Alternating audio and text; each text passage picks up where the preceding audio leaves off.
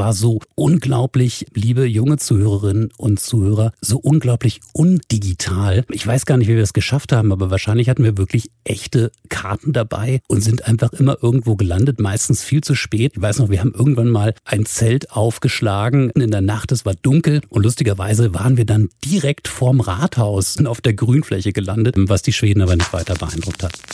Sommer in Berlin,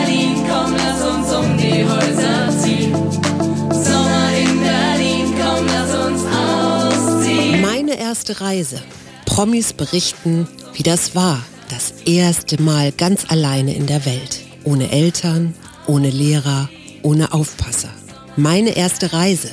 Das Sommerspezial des Mutmach-Podcasts von Funke. Ja, und heute mit einem sehr geschätzten Kollegen, nämlich Corbinian Frenzel. Er moderiert beim Deutschlandradio Kultur die Mittagssendung Studio 9 der Tag mit. Ja, und fairerweise muss man sagen, da bin ich gelegentlich auch zu Gast. Wir mögen uns, wir schätzen uns. Binian ist viel rumgekommen. Der hat in Frankreich studiert, der war fürs EU-Parlament unterwegs, ist so ein, ja, so ein Europabummler. Lieber Corbinian, es ging nach Schweden, oder? Es ist 1995, ähm, ja, und ich hatte damals keine Freundin, aber ich hatte Freunde, drei Stück.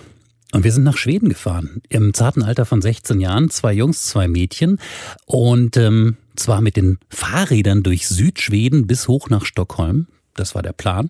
Haben wir auch geschafft.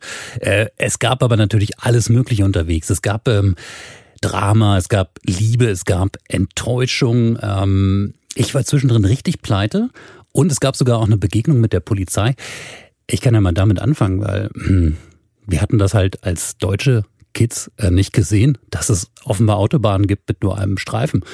Und fuhren also auf dieser wunderbar ausgebauten Straße und dachten, super, dass die hier so einen netten Seitenstreifen haben. Was wir nicht gemerkt haben, wir waren auf einer schwedischen Autobahn und wurden dann freundlicherweise runter eskortiert von einer Polizeieskorte.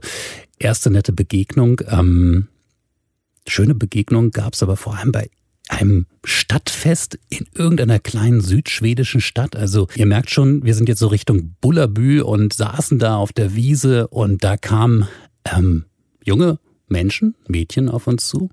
Ich erinnere mich an ihren Namen, Celia, weil der Abend so weiterging. Ähm, wie man das jetzt wahrscheinlich in einem Podcast nicht gut erzählen kann. Aber es war der Beginn auch ähm, des Stoffes für Drama. Denn jetzt kommt der andere Teil. Wir waren ja jung, ähm, Schweden war damals schon teuer, äh, man zahlte noch bei uns mit D-Mark, dort nach wie vor mit Kronen. Und ähm, ich hatte das wunderbare Budget von 10 Mark am Tag in Traveler-Checks dabei.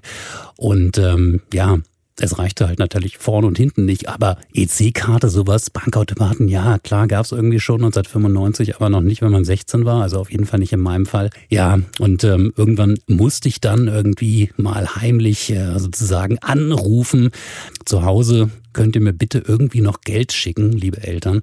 Ähm, meine Gruppe, also meine Mitreisenden, dachten aber nein, jetzt ruft ja diese Silja aus der südschwedischen Stadt an und bestellt die sich nach Stockholm, da wo ich nämlich pleite war. Und es gab so richtig böses Blut, äh, weil das doch die Gruppe so ein bisschen sprengte, bis ich dann ehrlich auf den Tisch legte, was mir vorher zu peinlich war, dass ich blank bin und äh, dass ich sozusagen ähm, bisschen heimlich Geld angefordert habe von zu Hause.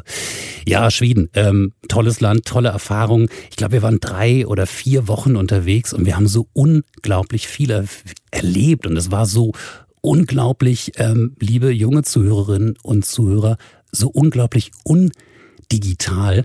Ähm, ich weiß gar nicht, wie wir es geschafft haben, aber wahrscheinlich hatten wir wirklich echte Karten dabei und sind einfach immer irgendwo gelandet, meistens viel zu spät. Ich weiß noch, wir haben irgendwann mal ein Zelt aufgeschlagen, äh, mitten in der Nacht, es war dunkel und lustigerweise waren wir dann direkt vorm Rathaus ähm, der Stadt, in der wir waren, auf der Grünfläche gelandet, ähm, was die Schweden aber nicht weiter beeindruckt hat.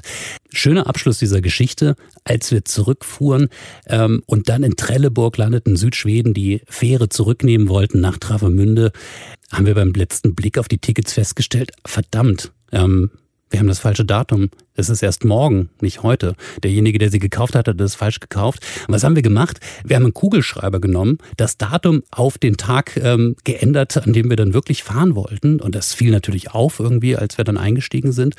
Und wir erzählten, naja, ähm, wir hätten nochmal umgebucht. Das Reisebüro hätte das geändert und hätte gesagt, das würde reichen.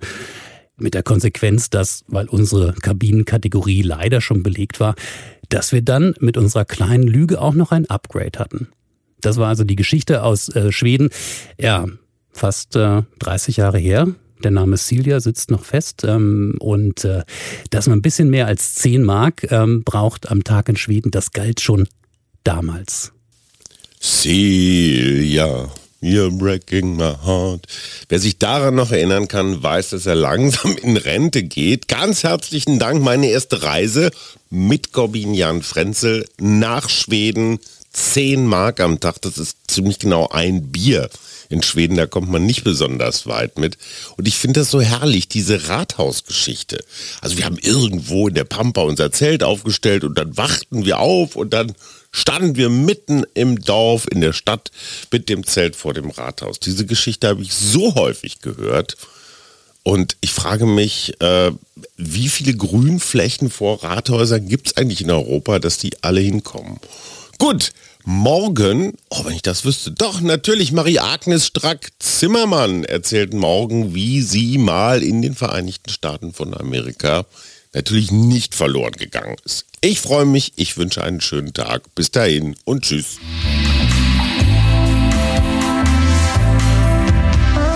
Das war der Mutmach-Podcast von Funke. Unterstützt uns bei steady.fm, folgt uns auf Instagram oder hinterlasst gerne eine nette Bewertung. Wir hören uns.